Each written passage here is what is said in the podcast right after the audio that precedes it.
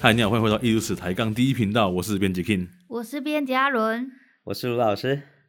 今天呢，我们要聊鬼月特辑的最后一篇。我们当然一定要请卢老师来跟我们分享我们传统文化里面汉人面对生死、面对宗教这一类习俗的一些艺术史学上的认 识。老师你要唱《摩阿波雅嘎奇我不要唱。》， 好，好好吧，，那就没办法了。啊好，你看哦，其实这系列的展开是因为台南的这一个对，美南美馆的展览，这个展览，嗯对呃，我们让博豪来跟大家讲这展览里面，比如说跟僵尸的关系，对对然后对甚至对我对们也请黄友清老师来跟大家讲香港的僵尸电影啊、呃对僵尸电影。这一次呢，我们就讲跟我们身边或者是跟我们汉人历史文化、跟死亡最有关系的，可能是蒙阿波。哦， 是墓葬，是扫墓，对是死去的亲人。对汉人到底用什么样的方式来纪念、缅怀自己的亲人？对，毕竟我们知道僵尸电影那是电影塑造出来的文化，它并不真实，对不对对，你缅怀的方式是驱祖魔，先诈尸了 啊！对对对这诈祖先尸回来了啊，他回来找你了啊！ 对对对这这确实是太恐怖的情节。你怀念的祖先回来找你了啊，他变成另外一个人啊，嗯那这个就变成失速列车了，有没对有对对，变失速列车，对，每一个诈尸的僵尸都是过去的人，对都是曾经的朋友、父母、亲友。哎，嗯这个是非常惊悚的，这个戏剧性太强了。我们还是要说，传统的华人文化对于祖先慎终追远。对于逝去亲人的纪念和重视，反映在我们丧葬文化。汉人基本上土葬，哎，老师，那你有没有曾经透过我们艺术史学的方式，亲眼看过哪些墓葬是很代表型的我们的汉人墓葬啊？十年前老师做过台南水交社清代墓葬群的考古发掘和调查。哦，所以是清代的，对，清代的，就是时间很清明代确的台湾人嗯，就是清代的汉人的祖先。主要这些汉人还是以土葬为主，我们其实是用入土为安的方式来埋葬自己的亲人，然后那个地点是要做出一个墓碑，做出一个你可以祭祀的空间，嗯，像你一可个以土怀丘，念自己祖先的地方。那个丧葬的领域变成了是每一年清明节，然后我们都要去扫墓，扫墓、祭祀自己的祖先，这是很传统的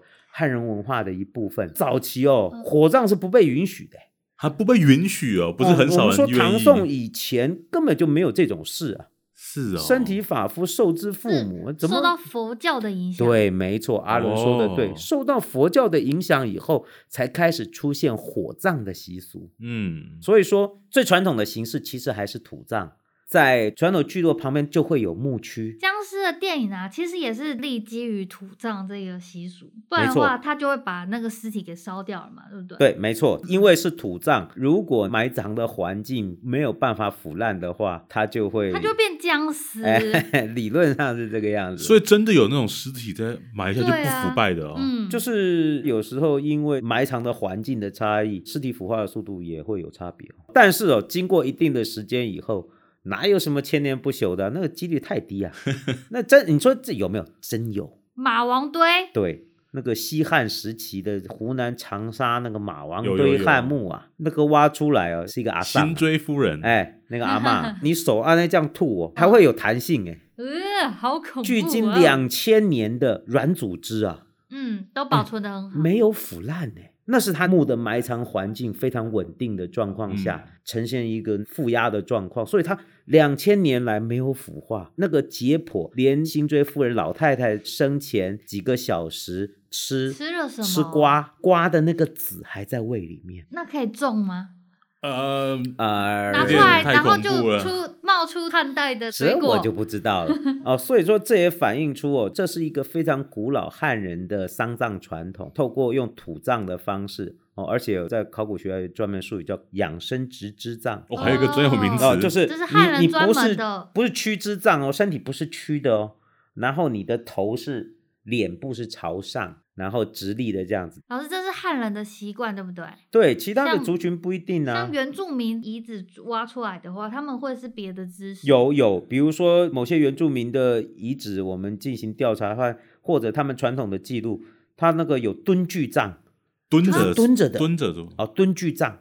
哦，所以它屈是直肢直葬，的下去、哦。对他可能就是裹起来以后哦蹲着这样子、一个坑这样子，哎、可是我怎么听说那个人过世之后身体会僵硬呢、啊？他可能很快就赶快把所以它他去世以后还没有进入僵直期，赶就要快先处要理这件先事把了姿姿势且瞧出来。哦，老师十年十几年前哦，在台南水交社，就台南南区的水交社进行发掘和记录的时候，还可以很清楚的感受到一个台湾早期历史时期非常传统明清时代的丧葬的一个传统，其实跟我们今天的丧葬的传统其实是连接在一起的。那老师，连接在我一们起可以从水交社里面发现什么东西呢？哦，那个水交社是一个很有趣的案例，对是一个目前我们今天知道全台湾哦比较完整的记录明清时期古墓的形制，还有它的物质文化遗存的一个很重要的调查。因为老师那个时候做完这个发掘和调查以后，很仔细的把发掘报告写完，就可以看了整个古墓的丧葬形式，它应该包含了地上可能有墓碑，地下呢，其实是有木框，里面还有三合土胶浆的结构，里面会有木棺，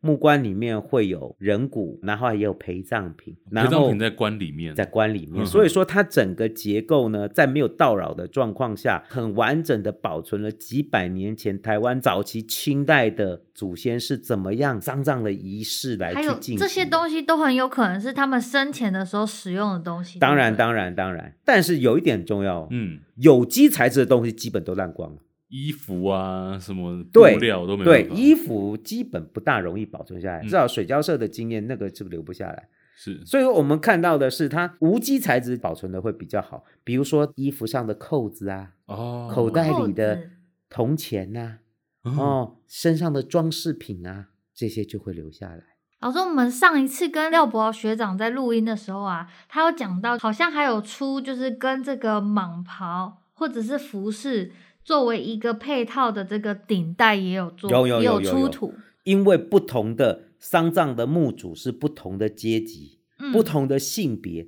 所以他们的穿着打扮就会不一样啊。有的人位阶比较高，做官的，如果有一定的官职，诶，他就会有那个，比如说就出了一组顶带，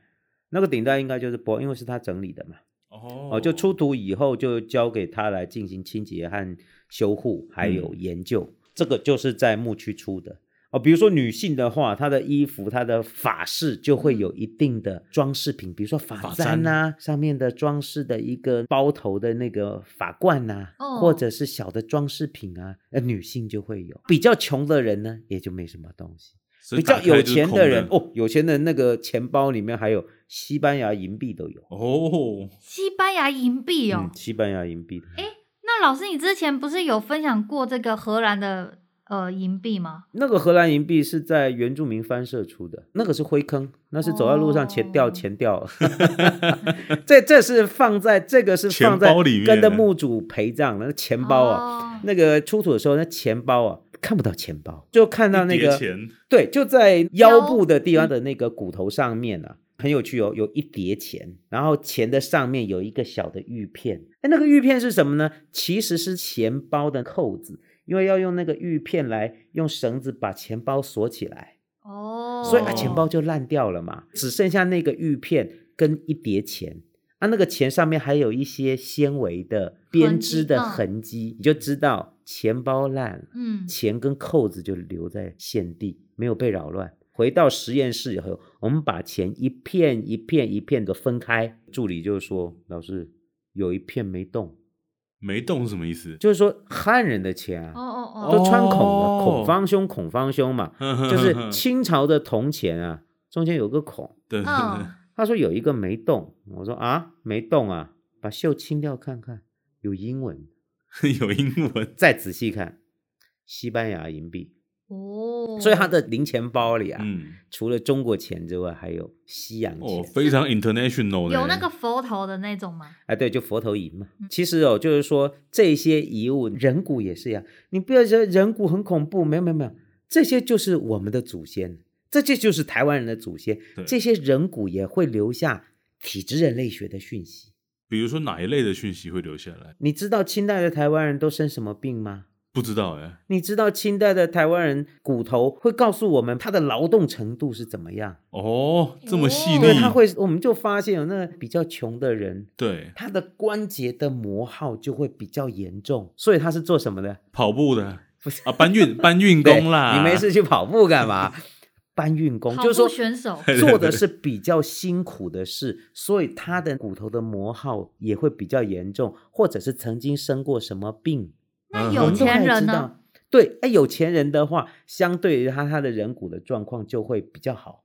哦，他哦可能是有其他的疾病，比如说富贵病，或者胖是死的，对对，或者是他的牙齿的状况也会不大一样。我们从这些讯息都可以更多的、更完整的了解台湾人的祖先到底在什么样的状况下，因为台南府城嗯又嗯是嗯台湾最最早早开开发发的的地城方市。其实我们真的了解自己的祖先吗？说实在，不是很了解。只有这些遗迹遗物保存下来，我们才能重新勾勒出属于台湾人自己的历史上的、属于这块土地上的祖先的真实面貌。要不然，其实我们是不了解的。以前完全哈、是没有做这种汉人丧葬习俗考古学的研究，基本不多。现在好像也不是很多，现在也不重要，这就有另外一个很大的问题嗯存在，因为这些东西现在都要销毁了啊。嗯这个要可被销能毁我们接下来有空再讲。我我要说的是嗯哦，比如说哈、清代棺材下去，嗯上面是会要有保护壳的那，一层壳是什么东西做的啊？三合土，古代的水泥啦。直接用水泥灌下去， 对，它是先把棺材放下去以后，当然墓主也要先跟着棺材一起进去对啊、下去以后，下去了之后就墓主在 对，外墓面，主在外 面，哎，我还没哎进我还来啊、 那你跳进去，我已经死了啊、嗯好没有，所以这棺材人先下去啊、哦下矿，然后三合土啊浇进去以后，把那个棺材包起来。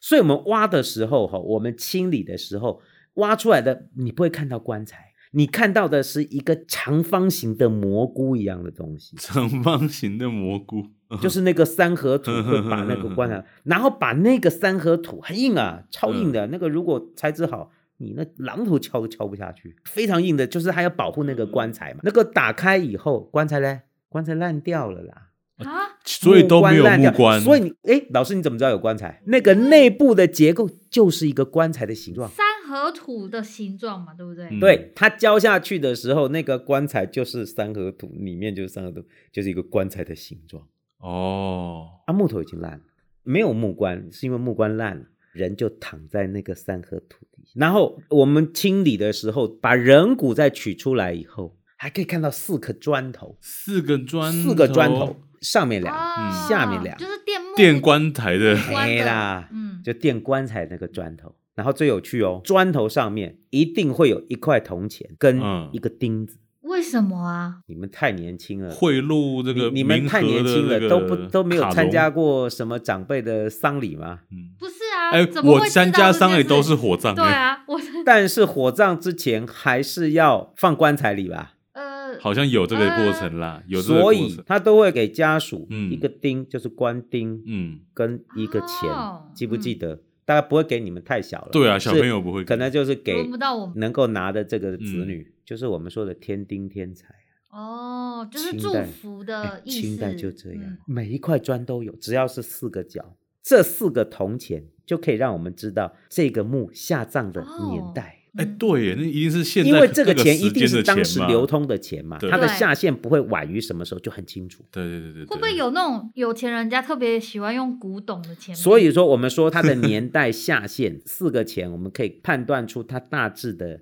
年没代有，。我是说，比如说他用唐代的钱币，这种状况当然也是会有啦。台湾地区流通的铜钱的年代会很宽，哦、因为台湾就是比较偏远的对啊地区，你如果用明代的钱，用宋代的钱，也没什么人管你啦。而且他连西班牙钱都可以用了哎，。对，这边而越且南的钱，哎，台湾出越南钱，所以你看那个年号哈，哇，看不懂，哎，那不是中国的哦。比如哎说它所抽，以越南钱说什么长得跟中国锦钱很星通宝像，哦，哎，也一模一样一模一样啊，材质比较差，哦。但是就是那个样，就是同，因为越南也受中国影响，所以他们的那个钱币的制度啊，嗯，呃，跟中国一样。台湾还出越南钱，很国际化，有没有？真的而而且还有很多假钱啊呢、那老师台南的地区应该会有一个墓葬区吧？就是大家都集中葬在哪一边？对，台南传统府城啊，保留了最古老的墓区，就是我们说的统盘钱。捧盘 钱，这个是一个很古老的名字哦，在台南的南区，照理说每一个历史聚落旁边都会有墓区，因为都会死人嘛，对对对，就是应了那句话嘛，哪里不死人呢、啊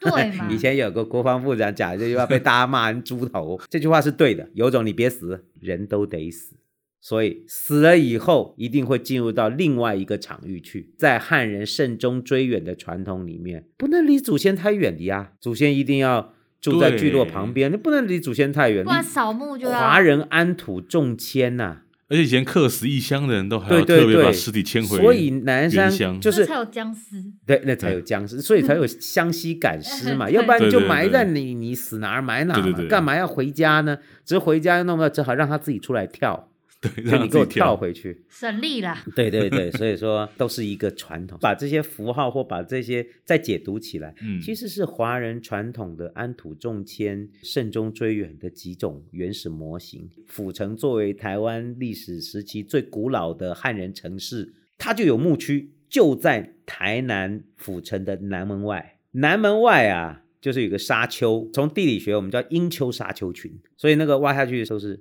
沙质的土地。不太好种田，是不是？不太好种田，呃，可以啊种了，啊你种想花还生是可以种，然后种花生，种花生。所以说哈、南门出去以后，就嗯对都是牧区，以前的名字就叫统盘浅牧区。嗯哼，大概是哪里呢？今天台南健康路以南，以前最早南门外就都是牧区了。我以前住那边所以今呢 天你那你你住就牧今天区健康路那一带、对啊体育馆那一带，哎，那个嗯都是蒙阿波啦。你是城外的 蛋白对对区，对，你你一个日剧时代住在老白照区片还看到，还拍那个府城的南是门，是是，拍了一张照，城门嘛啊、南门，结果外面哈、那个地上啊、那都是墓，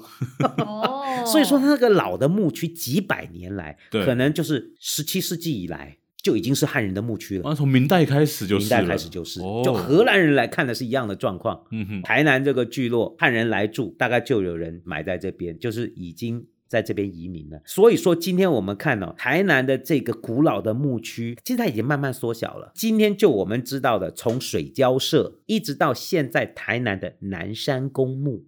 嗯，都是最古老的牧区。我面老积听师起来很十大欸，年前、十多年前挖的水交社啊，嗯，对，其实就是这个统盘浅牧区的北段。那个时候老师发掘的就是嗯府城最古老的统盘浅牧区，而今天还保存的就是南山公墓啊，对，嗯也就是这个古老墓区的一部分。老师，你水交社的挖掘已经给我们带来很多我们对于汉人清代的认识了。那所以换句话说，南山公墓应该也可以给我们不少汉人历史的认识吧？当然，南山公墓的面积更大，它保存的时间跨距啊非常长。今天我们知道，南山公墓里面还保留了荷兰时代的汉人的古墓，真是明代的对古墓、对对，老师，你。说水交社是清代而已嘛？哦对，，南山公墓里还保存了荷兰时代十七世纪前半荷兰人在的时候，嗯嗯哼汉人死了以后，还是要葬的。当然是还是要葬啊，对不对？荷兰人就那几个人啦，对，荷兰呢就那千把人啦。你觉得汉人跟他们什么关系？敌你对关系也不会敌对了，你搞你的嘛，嗯对不对？啊，我们过我们的日子嘛。他去世以后，如果没有回内地安葬，就葬在这边，子孙可能就在府城繁衍。所以台南人最早的移民哦，是可以上溯到十七世纪的。是荷兰人招工过来的吗？那很多大家就来来这这边，就来这边工作嘛。种牛番那茄，不一定是给荷兰人工作，可能嗯是来这边的自由商人、独立商人，或者是来这边的开发的移民，他也不一定是给荷兰人服务，但是就是在这里安身立命，在这边生活了。郭怀一，郭怀义是来这边生活以后不爽造反的，对对，那他有没有葬在南山公墓？郭怀义。目前还没有找 到，不确定啊，没有郭乱怀说义的。被荷兰人处决以后，尸体丢哪谁知道啊？哦，哎，那有没有荷兰人葬在这个地方啊？荷兰人葬那目前不知道，没有。没有，没有记录。但是我们以，可以确定，汉人大概就在我们今天到台南南区南山公墓里面看到，而且很很确定哦，他的墓碑上写了中国年号了，那个还是汉人万嘛历，所以他写的是皇明黄明哦，皇明写年号，写荷兰年号，把总督名字也放上去，不可能嘛，当然是写明朝皇帝的年号，嗯，写皇明崇祯十五年。哦，所以我们还知道这崇哇祯这个纪年墓哎，就你还知道皇明崇祯十五年是西元一六四二年，就是和治中期的一个汉人墓，这大概是全台湾最明确的晚明时代的墓，就在这里了。哦，就在南城公墓，有没有崇祯已经自杀之后，台湾人资讯不对等，在墓葬上面还继续写崇祯更晚的年号这样？呃，年份这种是在台湾或在中国比较没有，反而是在朝鲜有，啊，朝鲜呢、因为朝鲜人觉得就是他跟明朝关系比较好。嗯，当那个明朝被清朝被满族人入关灭掉以后那个朝鲜人还是很怀念明朝，他们写那个时间都写崇祯几年以后以后哦哦，，崇祯以后多少多少年。在台湾的话，可能的状况是因为改朝换代，嗯，不愿意、不想惹事，也不愿意用新的满族的年号，这种状况就延伸出一种年号的写法，比如说龙飞、龙飞天，运，到现在还有很多庙宇写年号是这样写哦，那有比写如说写南明龙的年号飞吗什么什么年，哎，有也有，台湾永都历有对不对？永历，永历就是南明的年号。嗯哼那个不敢写，也不愿意写满族人年号的，就写天运龙飞之年哦，哦，写天运哪有这个年号？哎，他就这样写，或写龙飞多少万，在东南亚很多华人这样写。那他年份要怎么写啊？天运一哦，年，就写干支啊。哦，有道理，哦有道写理，个干支嘛根本不用写第几年了。对我，我就我我也不想写，我也不想惹事嘛。那为什么老说我们叫龙飞？就是皇帝在位登基，我们叫天运龙飞之年，那哦就有道理嘛。还有一些呢，跑到台湾来，那就真不认了，就是郑成功这批人，那就反清复明的哦，我根本就不认你清朝的年号。所以南山公墓还保存着相当数量的明郑时期的古墓。哦，到今天牧区哦，地下的不知道，地上都还有。比如说郑成功的两个小的儿子，夭折的儿子的墓都还在这里啊，啊，哦，就是我们今天说的二郑公子墓，还有两个妾葬在这，就是我们说的曾蔡二姬墓。哦，所以你看哦，这个府城它是有传统的，人家经历了荷兰时代、嗯，明郑时代、清代、日治时期，很多就是南明的人不愿意投降满族的人在这边。以前老师哦，十几年前整理过郑成功文物馆收藏的一批我们台南的，大概就这一代的明郑古墓挖出来的文物，就是南明的东西，有哪些东嗯西？发簪啊、钱包的玉带啊、永历钱，就是南明的哦钱、南明的钱，哦，这个厉害，然后还有他们贸易的日本瓷器，哦，哦就各是式以各样的伊东西万里的那哎两对对个对，小就是瓶说子，这些古墓的遗存，反映了我们台湾人的历史啊。时代特征，对，这就是跟日本我贸们易你嘛你说台湾人怎么证明自己是一个有历史的族群，对是有祖源的族群，就从这些古墓里面去证明自己的过去。老师，那南山公墓还有哪些有名的人葬在这里啊？这个我们也必须要讲，就是嗯南山公墓真的是一个非常古老的墓区啊，所以对啊，它一的说哎三百年呢，对，它是四百年啊， 400年四百400你年给人家减少一百，抱歉，抱歉，抱歉，抱所以歉，你看，哎，它是从十七世纪到今对对天，对，还跟我们生活在一起，只是到了今天它变成闲物设施。我们看到的是那个历史是连续的，我们的祖先留给我们的这些最后的遗产是连续的。你看，荷兰时代完是明郑时代，明郑时代就是清代，府城啊，台南多少老家老户的人、嗯祖先都还葬在这边，或者是府城的名人。比如说，我们说清代啊，最有名的那个画家叫林朝英啊，哦嗯，林朝英就葬这边，还有很多的清代的名人或者大家族的名人，日治时期的名人也都葬在这边。那个墓区还有基督教徒的墓，还有洋人的墓区。我们也可以从这里了解到历史时期的古墓，像南山公墓这样子的墓区，它承载了属于这块土地和这个城市的记忆，还有它的历史。而且他埋葬了很多有名的人，里面已经书写了很多台湾的故事，对不对？没错，这个墓区有几百年来绝对是地上你看到嗯都是墓，地下保证还有。就老师过去发掘水交社墓葬群的经验，是，那个不只是有地上。对，地下还有叠压关系，可能那个因为葬了几百年哦，嗯嗯嗯一层一层的啊、有一些是叠在一起的，上面那个比较晚的去压下面那个比较早的，还有好几层啊。所以两个墓是叠在一起这样子，水教授我们还挖过这样案例，就是有两个有叠压关系的，哦嗯就表示说这是一个非常悠久而古老的墓区，嗯哼，它所承载的讯息是非常多元而且漫长的一个传统。这里面好多事情是我们不知道的，而这些就是台湾人的祖先给台湾人留下的一个重要的遗产。问题是，目前台湾对于这样子的文化资产，不管是学界、官方或者是民间，其实都是很陌生的。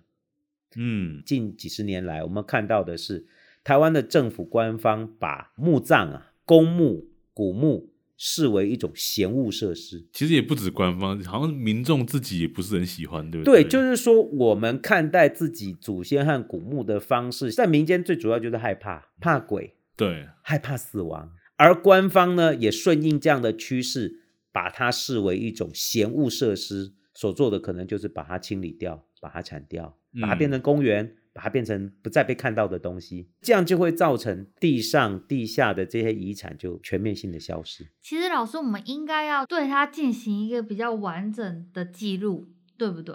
呃，应该是说，我们连对这种历史时期古墓的认识啊，其实都还在非常原始的状况。我们甚至不知道，比如说这种古代的墓葬，它是属于复合型的文化遗产。你看哦，如果是一个古墓，它一定有地上的建筑嘛，对包含什么墓碑啊、墓首啊，对，对墓的外面的这些结构，正墓的石狮有没有？有没有看嗯两个狮子嗯站在墓前面？啊这些结构应该都是地上的古迹历史建筑吧，对不对？， 对，不管它的规模大小，都应该嗯是一个结构吧。那还有地下呀，地下陪是葬不是有品墓框？嗯地下是不是有墓的结构？包含人骨都是考古遗存呐、地下的墓室结构、人骨，甚至出土的这些文物。都应该是被保护和关注的焦点。嗯这样看起来，古墓是复合型文化资产，它可能包含了古迹历史建筑，还有考古的遗迹，还有出土的遗物、古物。嗯所以，这种复合型文化资产应该更重要才对。